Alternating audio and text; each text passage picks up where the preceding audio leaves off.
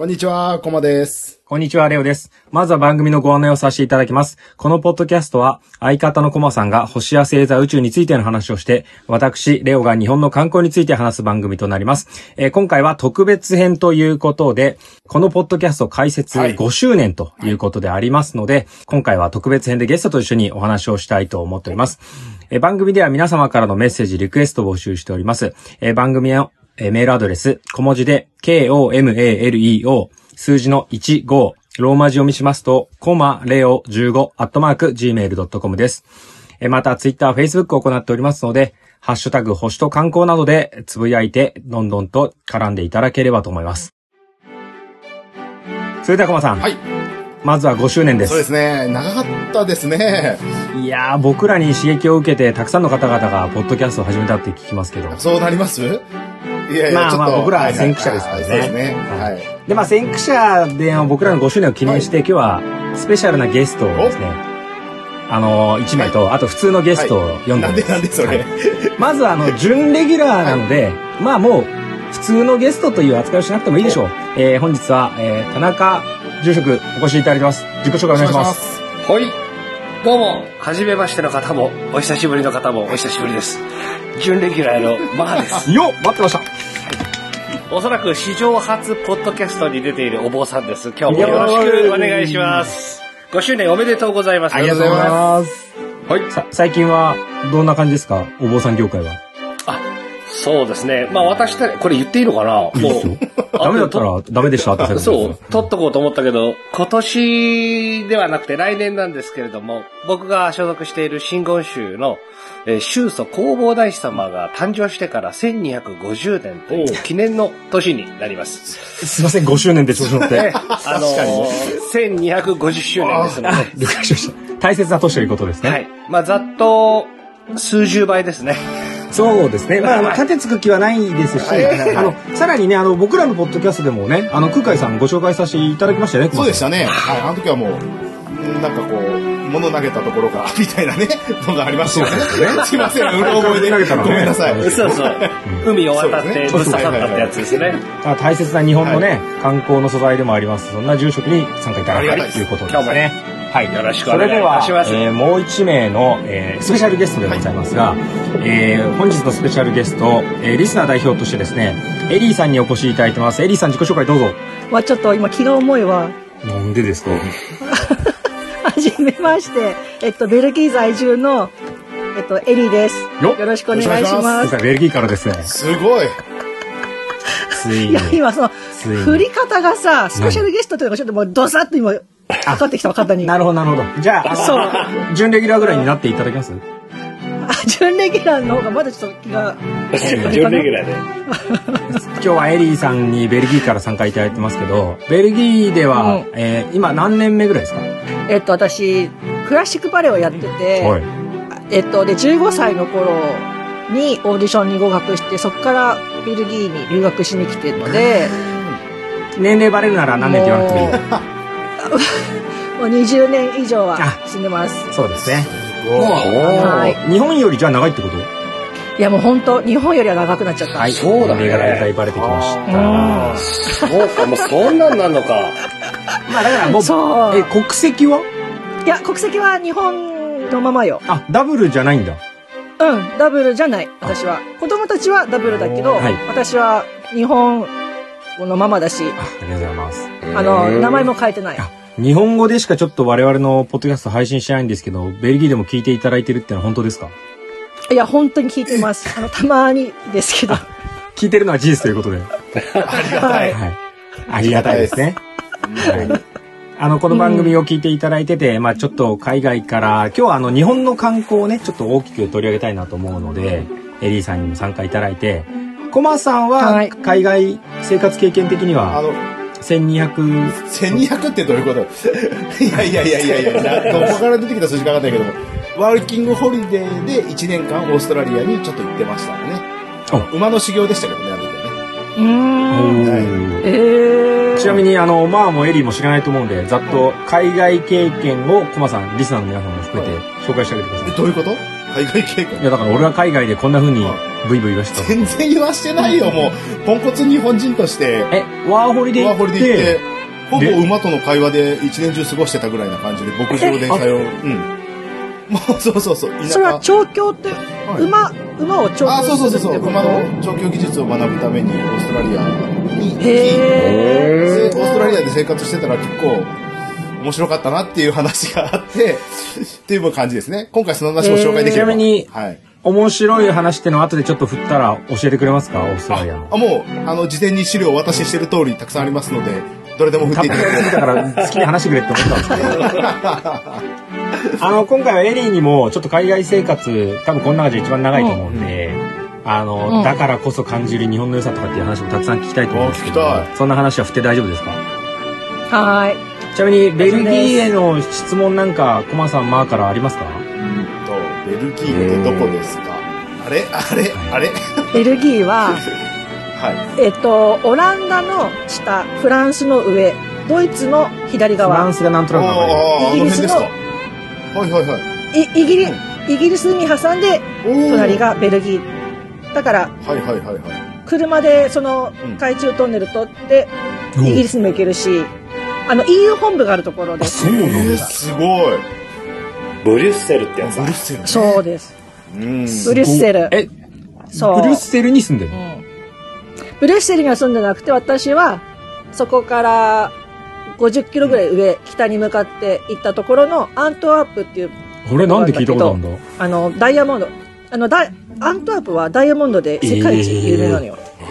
いやうん。ダイヤモンドの90%がベルギーから来てるの。すごいそれを牛耳ってんの？いやいやいや、すごいな。そうそう。で、もうギラギラですね。そこの研磨してる場所が、私が住んでる場所のリーグってところ。はあれだね、いい人悪い人がいんごった返してそうな。ちなみに、ベルギーには日 本あそうそうの観光客って行きます？あ、来る、あのーフランダースのはいはいはいあ。あるでしょ？うん。うん。あのーあの物語の教会が、うちの近くの教会なの。だかあの、ら、最後寝ちゃうとこ？めちゃうとこ？で、まあそうだね。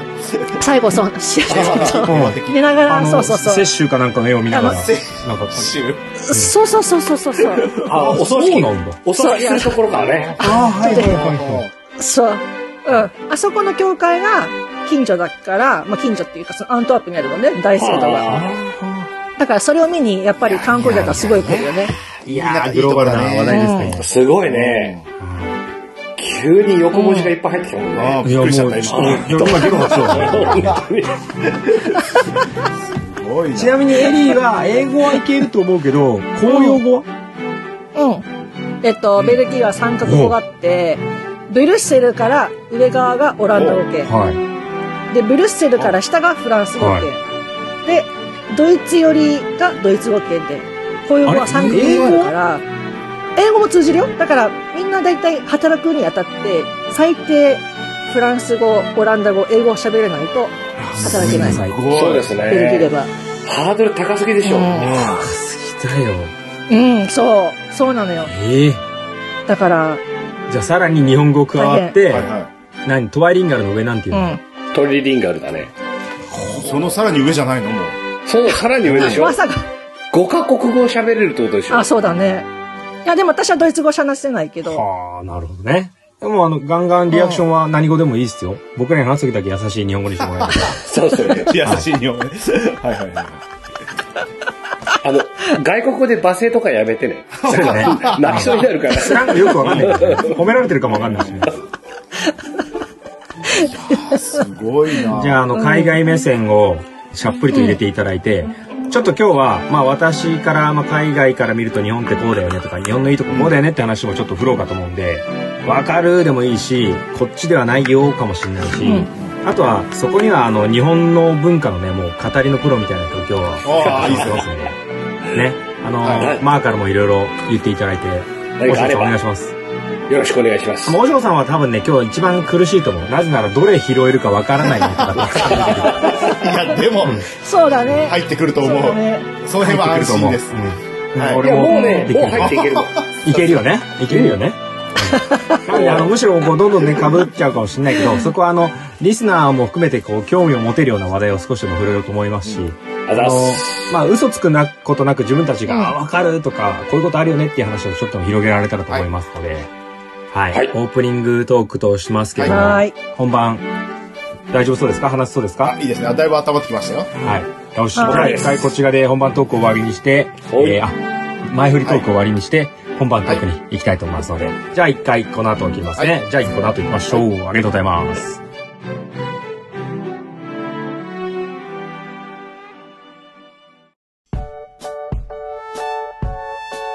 はい、それではここからは5周年特別編の本番入りたいと思います。よろしくお願いします。よろしくお願いします。よろしくお願いします。で今日はあのせっかくもうグローバルなねこう、方々に参加してさらにねこう日本の文化をね深くまで知る和尚に参加していただいてますんで、はえーあんま知らん今日は題して日本観光の取説でございますうん。い。おー。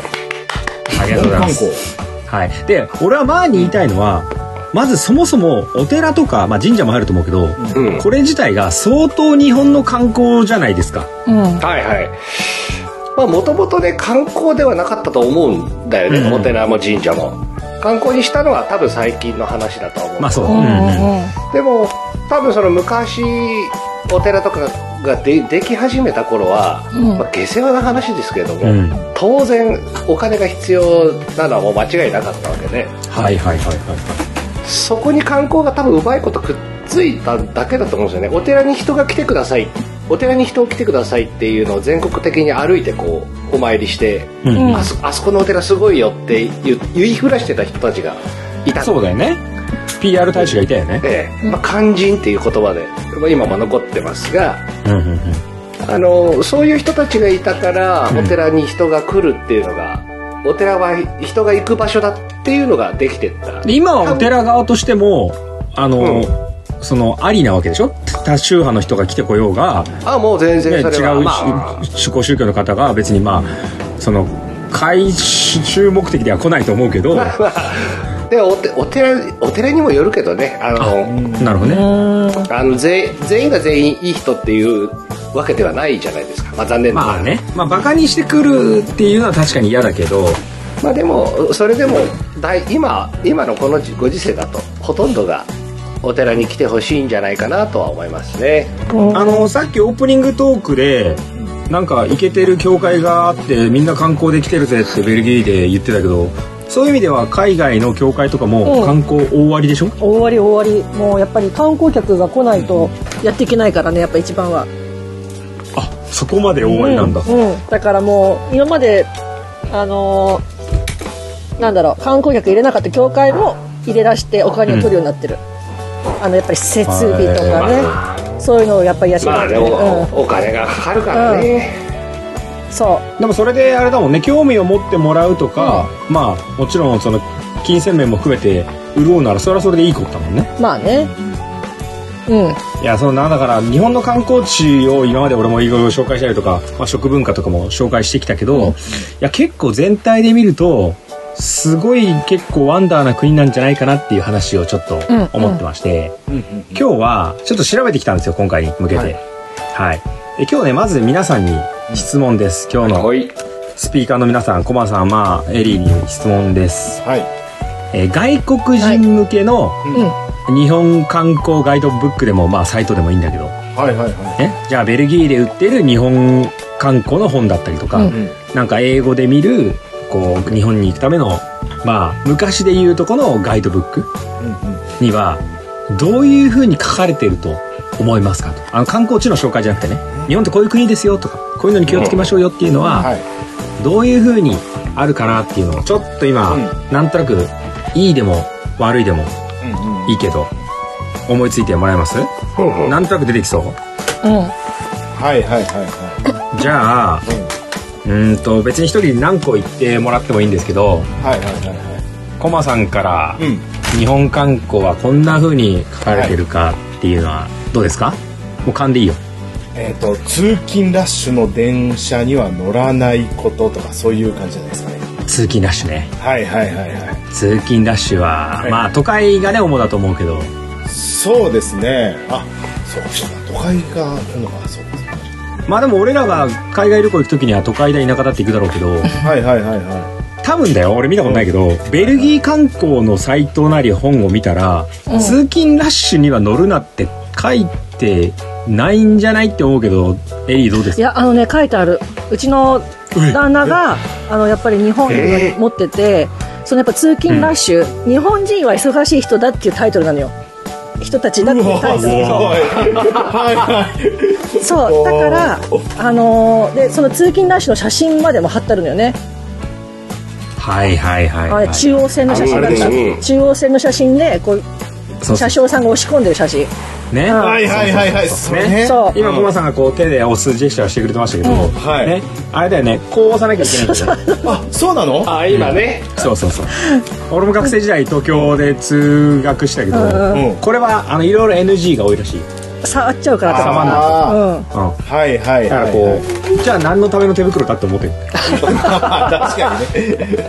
いやでも、まあでも、ハリウッド映画とか見てもね、ハリウッドの映画とか見ても、日本のシーンって大体そこ使うからね。うん。そうだよね。イメージなんだろうね。そうだね。なんか俺らがさアジア圏のさ、うん。まあ、中国だかなんかベトナムだかわかんないけどさなんか自転車とスクーターでグワーみたいなイメージを勝手に持つじゃないですか、はいそうだあんな絵と一緒でさすがに侍の絵は出さないけどじゃあベルギーでもそういう紹介がされてるってこと？うんされてる。ででもいまだにへあの侍がいるっていう人もあのなんていうの思ってるみたいよ。いやいやいや。嘘。いますよ。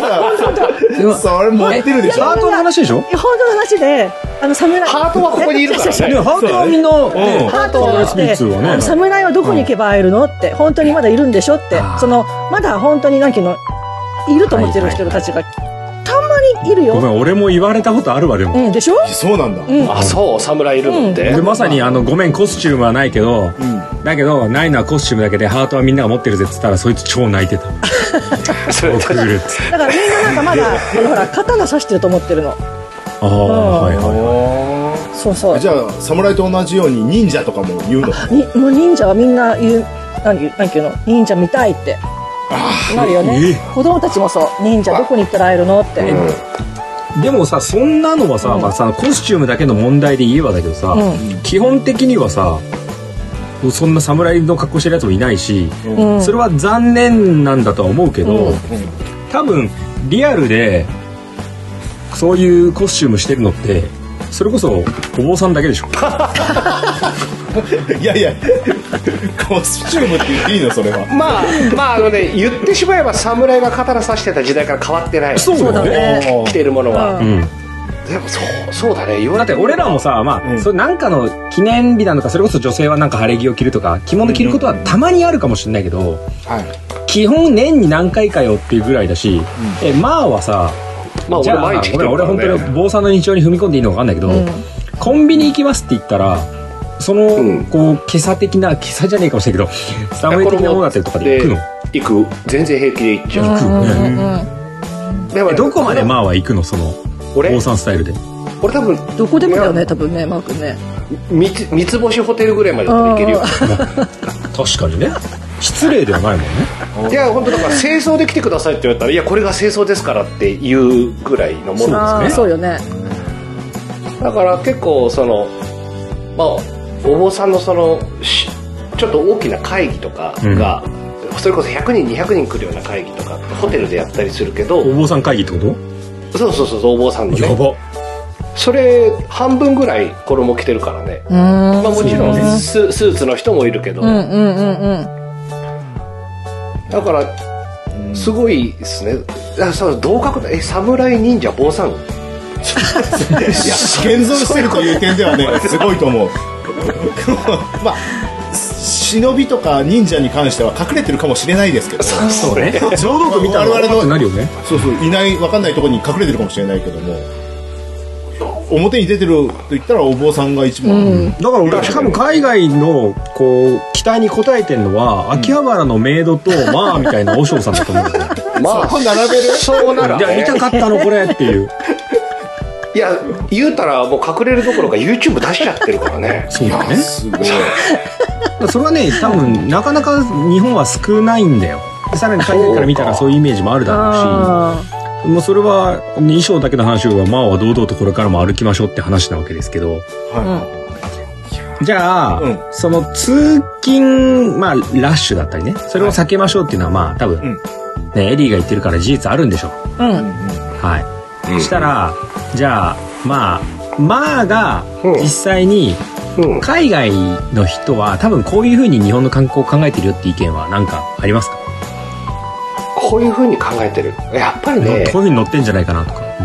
いや私ほら、千葉のお坊さんですけど、うん。私たちの総本山はやっぱ関西にあるので、うん。やっぱり関西、京都、奈良よく行くんですよ。うん、うん、うんまあ、で京都に行けばね、当然写真撮っちゃいけないっていう外国人向けの看板あるし、あ。あの、舞妓さん、舞妓さんね、はいはいはいあ、そうなのね。はいそうはいはい。もう写真は撮っちゃい、まあ、舞妓さんの写真撮撮っちゃダメですよってもうドストレートに書いてあるけあ。ど、うん。うん。まあ、そういう外国行って牧師の写真撮っちゃいけないとかってあんまないじゃない？ないのエリー？うん、ないね。みんな普通に撮っちゃってるもんね。イエーイう。ん。あ それ、それ、それは、それはないけど。でも全然、OK だよね、撮ってね。やっぱそうだ、日本は。だからそう、うん特定のものを写真撮らないでくれっていうのはあんまりないような気がするねもちろん国宝とかあ、さ確かに。写真撮っちゃいけないっていうのはないけど、うん人間撮っちゃいけないって多分舞妓さんぐらいだと思うんだけどね、うんえ、お坊さんは取られる分には仕方ないの？あのーお坊さんは別に多分撮られたい人もいるからね。あ、一緒にじゃあ、あの、ジョンやポールやリンゴや来た時は、うん全然全全然いい然よって。もう お坊さんだって写真撮るとき「はい坊主」って決め台詞持って。いやいやいやいや持ちネタじゃん。あといいパス出しちゃった。あの心霊写真写っても僕の責任じゃありませんよとかって。いやいやいや、はい、坊主いいです。もうリスナーさんこれお坊さんですよ。いや話家ですよ一番絶対面白いわ、この人。本当に。これは YouTube 流行るわ。実際にやったことあるしね。じゃあ、あの、お坊さんとして取られるのも別にいいし、あれでしょ、こうマーが言うのって、ある程度こう、なんかその修行的な面とか、お祈り的なところを、ここは取らないでねっていうところは、結構書いてあるんじゃないかっていうことね。あそうっすなありますね。結構そういう意味ではありますよ。確かに、教会とかはどうなんだろう。教会とかエリアあるその取っちゃいけない場所いや、ないね。ないんだほぼ、あ、ないけど。別に十字架取ろうが何しろうがうん、ね、OK だね。そうだよね。あの静かに博物館とかまた別だろうけど。静かにすればいいだけであって。そうだよあなるほどねうん。あの、全部写真 OK だね。何撮っても大丈夫。そうだよねん1998年と2008年だったかで10年だか20年の差があるあのバチカンの法王が変わった時の写真見たことないこれリスリスナーさんぜひねバチカンのうん。群衆の写真スマホって検索すると多分一発で出てくるんだけど、あみんながスマホなのか。そう。あの、へうん昔のは祈祈ってんだけど2003もう最近のやつはね全員スマホ持って写真。下手したらライブ配信したやついるよね、多分ね。で絶対いるの。あだから法法を見てないとかね。そうだよね。なんかね、それ結構話題になって、話題になったっていうかそういう、なんつうの、文明が変わってきたっていう、時代が変わってきたっていうのでよく使われるシンボル。なるほど。ちなみに、マーに聞きたいんだけど、うんうんえっと、その、まあ、お経を唱えてる時なのか、一般的な人が参加できる朝のお勤め的なものとか、こう、まあ、オープンな場あるじゃないですか。うん。あれは、撮影だったりは OK なもん。これはね、お寺さんによると思いますね。ん。あのー基本はでもあんまりおすすめしてないと思う。ーはいはいうんでもそれこそさ、その、まあ、コロナで、こう、どんどん、うん。あの、お坊さんたちもみんなね、こう、ネット上にどんどん出てきたりとか、はいはいまあ、史上初の、ポッドキャストコメンテーターの和尚がここにいますけど、あの、そういう意味で言うと、あの、結構、ウェブで、まあ、オンラインなのか、生配信なのかわかんないけど、そういう朝の、こう、お話とか配信してる人もいたよね。いっぱいいるね。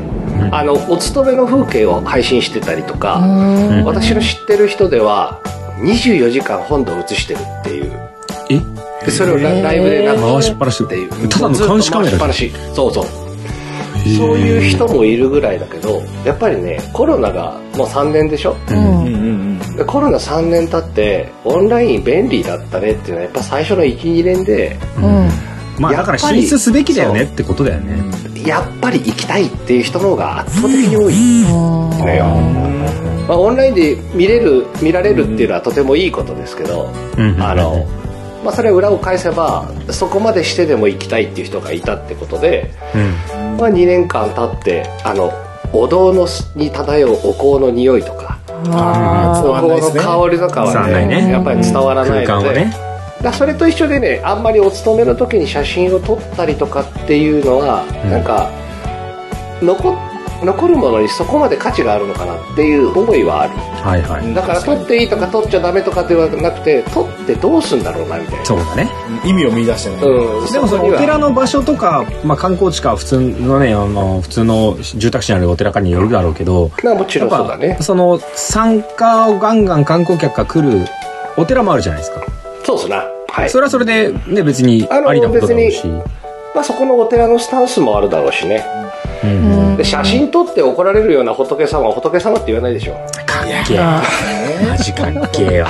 こここカットしちゃダメかもしれないね俺殺されるか本当に。いや、器が違うわ。うん本当に。まあうちは全然 OK ですよだからそういった意味では、あれだね、その写真を、ここで撮っちゃダメだよっていうのは、うんあの、エリが言ってた教会の話とかと比べると、割と日本は多いのかね。うんお坊さんはでも、ハイボーズ OK でしょ？はいボトってですよ一人ぐらい多く撮ってありますよ怖い怖い怖い。なるほど。じゃあそれは、うんそうだね、注意書きとしてあるかもしれないね。うん。日本観光ので、えっ、と、じゃあ実際にベルギーの観光ガイドブック、ベルギーで売ってる観光ブックも含めて、エリが思う日本観光案内にはどんなことが書かれてると思いますか？っていう。自動販売機がある。ああ、確かに。ベルギーは？ない。ないの？ないないない。ないの？ない。え、それはごめん、治安的な問題？それとも最近電気が通っていやいやいやいやいや。いやいや、消されるよ て敵に回した、敵に回した、今。あ、ごめん、僕ベルギー大好きです。はい。やいや、もうもう、絶対チョコレートとかワッフル食えない。あの、だから、あの、日本っていうのはさ、もう便利を求めてる国でしょ？そうだね。うん。だから、やっぱ、ああなるほどね、うん。全然違うよね。そうする、考えると。ないよ。じゃあ夜にう別にジュース買えなくていいいいじゃんっていう、そういうもんでしょとか。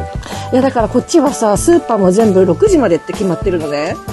で、え、決まってんの、うん、もう法律で決まってて、日曜日はみんな休む日って決まってるから、日曜日お店をオープンするってこと自体もダメだし、え、ダメなの？ダメ。そう。だから、え、い謀反を起こすやつとかいないの？俺は儲けるぜみたいや、な。だから、ねそう、そこはみんなさ、ほら、働く、働かないをしっかりしてるから、残業も絶対ないし、ベルギーは。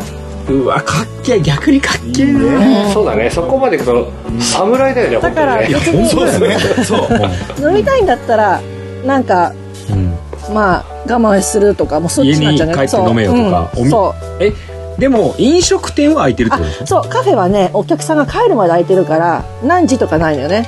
だから、お客さんが夜中の3時、4時までいてもずっと空いてる。だから、まあ、飲みたくなったらカフェに行くっていう、そう、価値観なんで。開いてたら俺らが帰るまでやっててくやっれるてくれてる。うん、ずーっと開けてくれてるから、え、逆にすごいおもてなしだね。でも、なんか、ちょっと酒きつくなってきたりしないのなんか、も何？う、居心地悪くなるような。ちょっと空いたグラス下げますよが、なんか頻繁になってきたなとかね。それはあると思うよ。あの、今日もうお客さんいないから借りたいなっていう時は、そうなるってくるね。あ、もう、ああうん。でも何時で終わりなんですっていうのは別にない飲みたいなら飲んでどこもない。もいいよっていう。うん、そうそうそう。基本全部。それすごいねだから、うん多分自動販売機が必要ないんだろうね。っていうのもあるけど、そっか。でもなんかこう、日本みたいにいろんな種類があってっていうのはやってみたいよね。選んで押してみたいよね。だってね、本からカロリーメイトから、うんね、おでんまであるもんね。まあうね、ん。青森リンゴもあるでしょ？リンゴ？いやいや別に何でもあるでしょあの卵にしてもさあの、無人販売機みたいなやつは、うんあるからねジュース以外にもそれはやっぱ便利さだからだし、売れ、やってあげれば売れるし、うん。なんか俺らも求めちゃってる感あるよね。うんうん治安の良さとかもあるんですか、治安はどう？そうね、ベルギーはまあ治安がいい方だけども、やっぱり警察が絶対入れない場所とかもあるし、そう考えるとやっぱり、うん。ちょっとごめんなさい、今、震えが止まらないんで。ちょっ。とねやっぱりやばいやばい。あの、国家権力いけないの？え？うん。そうね。まあちょっと複雑な話になっちゃうけど、やっぱり移民がやっぱりヨーロッパって多いわけでしょ？はいはいそうするとやっぱりその、陸つながりだしうん。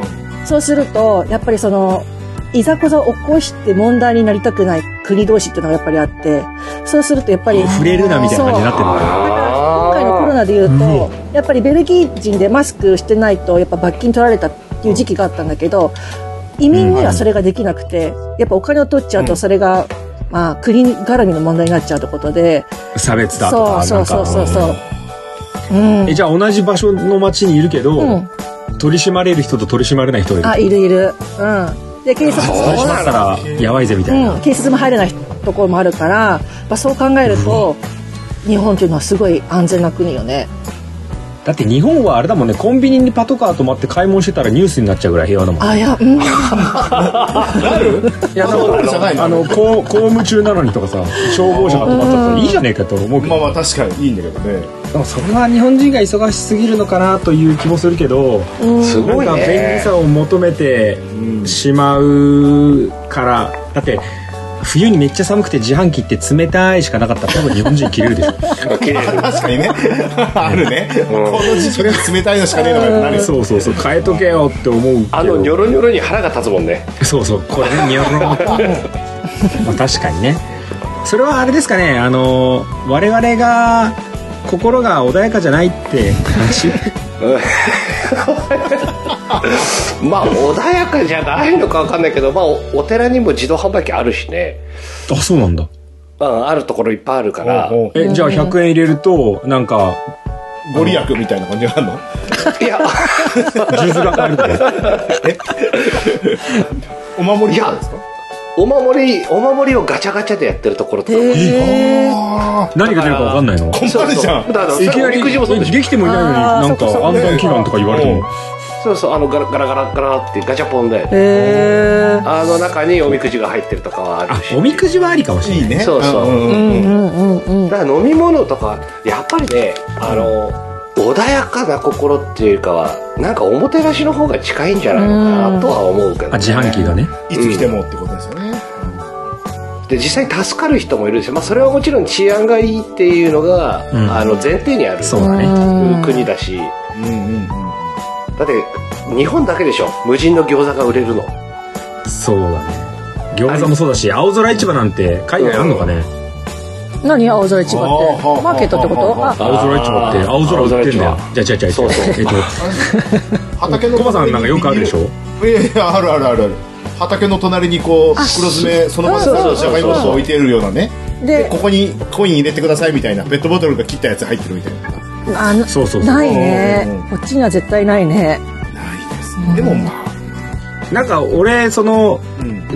仏教だけに限らずだろうけど、うん確かに無人市で、別にさ、絶対カメラもないしさ、別に持ってけたりするじゃん。うんあと、うん逆に言えばお気持ちいただければぐらいの貯金箱があってさ、なんか、ねちょっと形違う野菜とか持ってっていいとことかで、うんなんか、お気持ちとかで入れなくてもいいんじゃないっていうと、もうなんか気になっちゃって入れずにいられないっていうのは、これは、俺個人だけじゃないよね。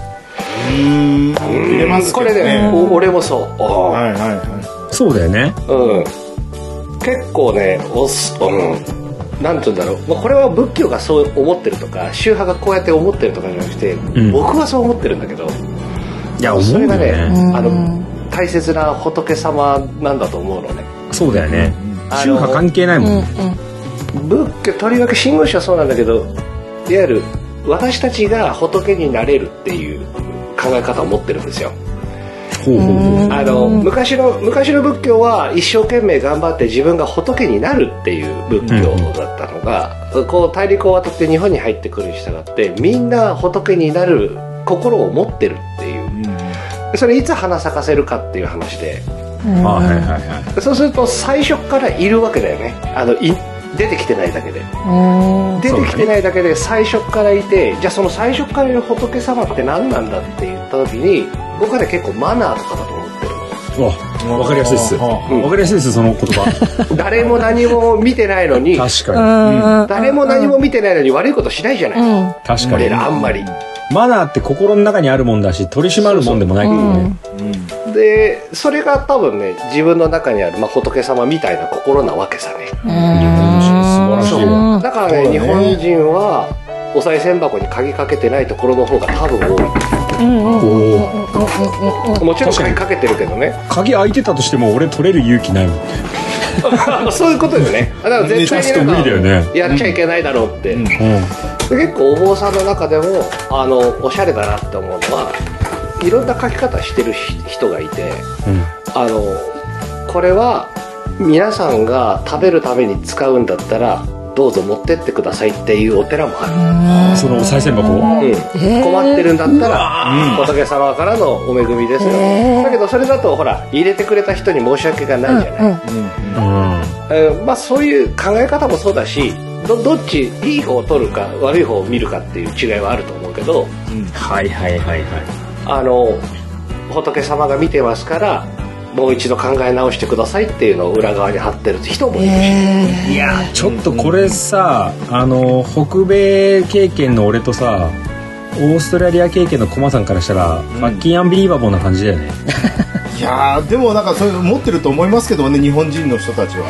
そうだから絶対に盗める状態だったらなんで盗まないのぐらいあるでしょ。何が？ああのあ自販機に限らずお賽銭とかも含めて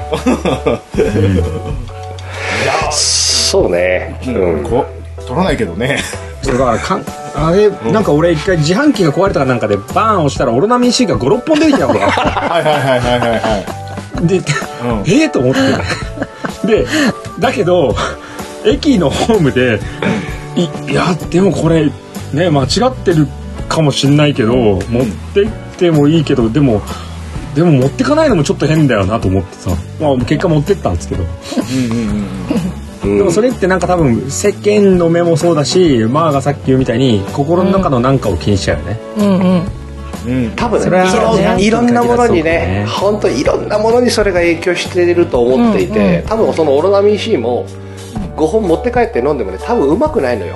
ああそういうことね。はいはいはい。さすが。で多分1本だけ。そう4本返して1本持って帰って1本飲んだら多分美味しいんだよ。そうだよそうだね。確かにそう俺もそれあれだよね。横に並べて元気はつらつを欲しがってる方はどうぞって雰囲気だったんだよね。そしたらねそれない罪の分配みたいになってる大丈夫。それはいらないけど。不物で撤去されそうだけどでも確かに美味しく飲みたいまあね。うん。確かに美味しく飲みたいね。だからまあ話もそう自販機があるっていうのは日本だけとは思わないけどでもオーストラリアもそうだと思うけど俺もまあカナダはそんなでもなかったがアメリカ行ったらやっぱりあのガチガチのフェンスでボタンだけ押せるようになってるよね。えああそれはありましたありましたうん。ね鉄格子だよね。うんまあ金網とかね。うん。そうそうそうそう。あの取り出し口だけにしかうん。そうそうそう。ちゃんとね。うん。あのそもそもあんたら信じてませんみたいな感じにはいなってるよね。はいはいはいなんだろうね あのし性善説と小学説なんかそういうこと、い今ありますね。生まれながらにして悪人か生まれながらにして善人かみたいな、うんね人間日本人に関しては割と生まれながらに善人の人多いのかなっていう、まあいやもう日本人好きだとすると。地球人全員そうですよ。いやそう思いたいけど、ねそうですよね。思いたいけど、オーストラリアの自販機見てさそうとは言えないじゃん。こまあ確かに。ねれ言っちゃうと結構時間かかっちゃうかもしれないけど。あのねこれ仏教の話じゃないんですけどね、性善説はね、はい。ちゃんと実験が行われてるんですよ、でこれね詳しくは私の YouTube あ見て見て見て。俺も見た見た。見ます。見た見うまいこと持って丸三角四角でしょ？そう丸三角四角のやつ。オッケーオッケー。あのぜひあの生まれたばかりのね赤ちゃんにこれを見せたらどうなえるへほうほうほうえーあの番組 YouTube タイトル言っといて。あれなんだっけ？覚えてねええっとあほのぼの性善説チャンネル。説だ。あ松陰寺ほのぼのチャンネル。はい。皆さんぜひチャンネル登録よろしくお願いします。はい。喋ってます。ではまあまあ皆さんがまあ海外にはこういうふうに紹介されてるんだろうなっていうのはいくつかあると思うけど、ちょっと俺も海外ではこういうふうに紹介されてるよっていう日本語の本を調べてきました、うん。はい。はい。で、まあ、同意できるなっていうものをいくつかうん。ピックアップしたいんだけどまず早速1個目はねはい。もうコマさんお見事ですねえー通勤時間の電車は避けようって書いてあった。はいはいはいはい。はい。で、えっ、と、乗車率世界の、あの、乗車率ランキングをちょっと調べて、まあ、これ、あの、いつの時間帯にするかとか何年かっていうのはちょっといろいろ変わってくるんだけど、うん。はい。ちなみに乗車率、電車のね、100%ってどういう状態だかわかりますか？100%定員よく言うじゃん。いっぱいとか？あ、定員ね、定員。まあ、例えば新幹線だったら分かりやすいじゃん100席あって100席埋まったら100%じゃん、はい、で日本だけじゃないとエリーの方には、普通の在来線はどんな在来線？全員ボックスシート。そうよそうよ。だってもう世界の車窓から見たら「デレって言って」ってやつはもうあのおしゃれなやつしかないからうんそうだね、まあ確かにね。あのそうね新幹線みたいな。なんかつり革的なやつとかあんの？ないないないつり革とかないよ。ないよね、うんつり革はないけ基ど本全員座ってくださいだそう基本全員座ってくださいとあと自転車専用のあれがある。二車線用いいね。ごめんそこの乗車率わかんないわ、うんが自転車持ち込んで電車入れるからさこっちは。うんうんうんうん。すごいいい国だ。自転車専用とあとみんな全部ボックス席があってつり革はないね。そうだそうだからつり革は日本だけじゃないと思うけど乗車率の話に戻すと、うん。全部の席に座って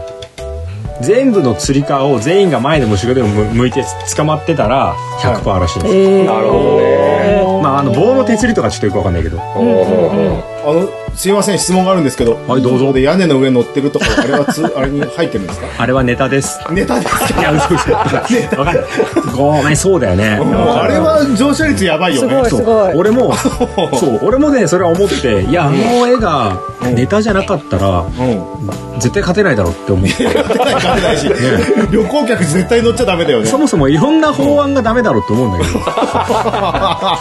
でもまあそんなのもひっくるめられてるかどうかは別として、世界の乗車率ランキングは、うん。えーの1位はね、うん。アルゼンチン。ブエノスアイレスでサンパウロ。うん。でもう一個ブアブエノスアイレスのなんか違う路線があったりとか、もう一回サンパウロがあったりとかで、まあなんかね南米がねワンツーフォーフィニッシュぐらいです日本入ってないんだね。日本ね実はね7位です。うー。んで俺もこれ意外だったんだけどうん。フランスのパリがね5位なんだよ。ちょっとそこはエリー的にはどうなの？でもこれそういうイメージある？うんあの地下鉄はねパリはすごい混むから。えぎゅうぎゅうなの？はこの多分ああるんだ。地下鉄電車っていうよりも地下鉄よね多分パリはパリ市内だと。うんうんうんだから多分すっごい混む。うん確かに。フランスの地下鉄。じゃああの日本がこうギューギューって押されてるイメージがパリにもあるってこと？うんでも私的にはやっぱ日本の方がすごいと思うけどね。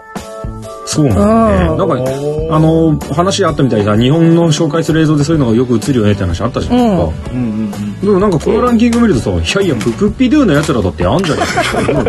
いや消されるぞ本当に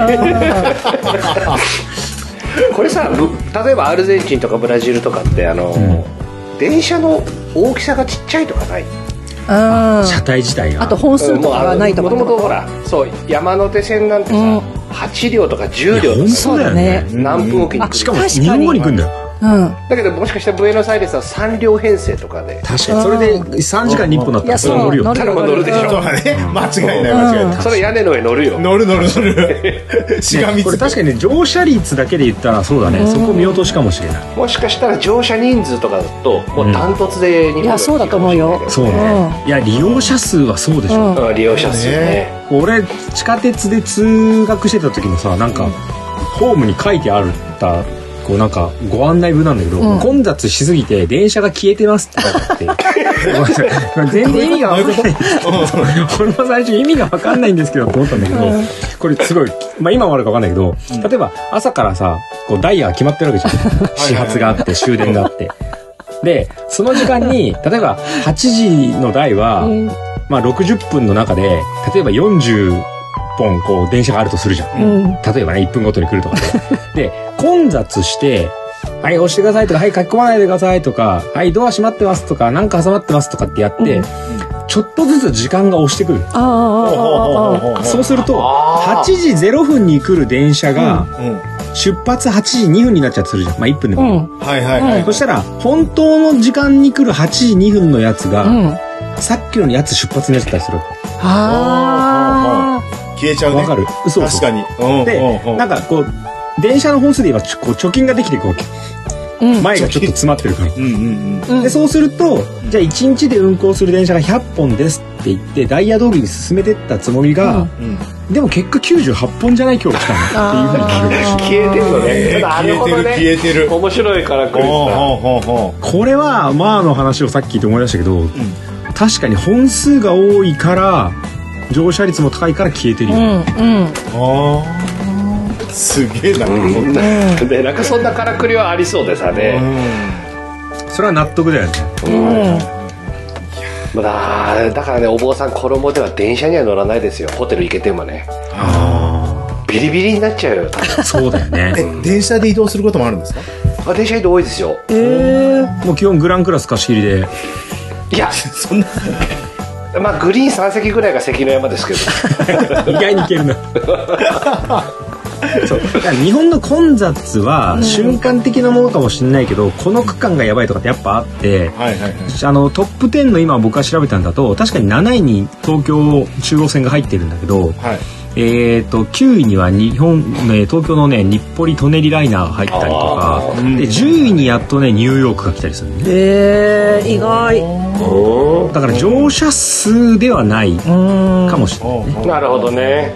でもこれは確かに日本を知らない人からしたらうん。アンビリーバボーだし、うん。でもし知ってる人からしたらいやそれも経験したいんだっていう人もいるかもしれないね。うん。ああまあ言うたら文化日本の文化みたいなものになってるそうそう文化文化、うんうん。うんでも俺のイメージなんだけどさこうまあヨーロッパもうん。欧米もそうだと思うけど、結構接触してまで乗らない文化ってベルギーでもない？せそんなん乗らなくていいでしょみたいな。そうね。あぎゅうぎゅうはやめてって思うでしょ。ぎゅうぎゅうになるんだったらもう別に今日は会社行くのやめようかなみたいな人多いよ。そうだよねいいいい、ねそうだよね、今日はコーディナートしてたので乗りませんでしたとかうん2時間遅らせましたとかそうそうそう、あるある。で、基本、あの日本、あ、あベルギーはさ、うん日本みたいに何時までに出社とかないのよね。何時から何時までに出社してください。例えば、6時から11時までの間の好きな時間に出社してくださいっていう。で、ああ、うんうんだからみんな好き好きに出社できるから、やっぱりそういうのも被らないよね。オフピークができる、うんうんうんうん。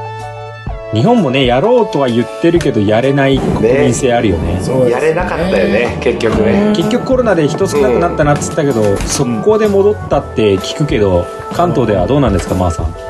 関東はあんまりコロナ関係なかったように見えますよね。そうあの通勤通勤に関してはね。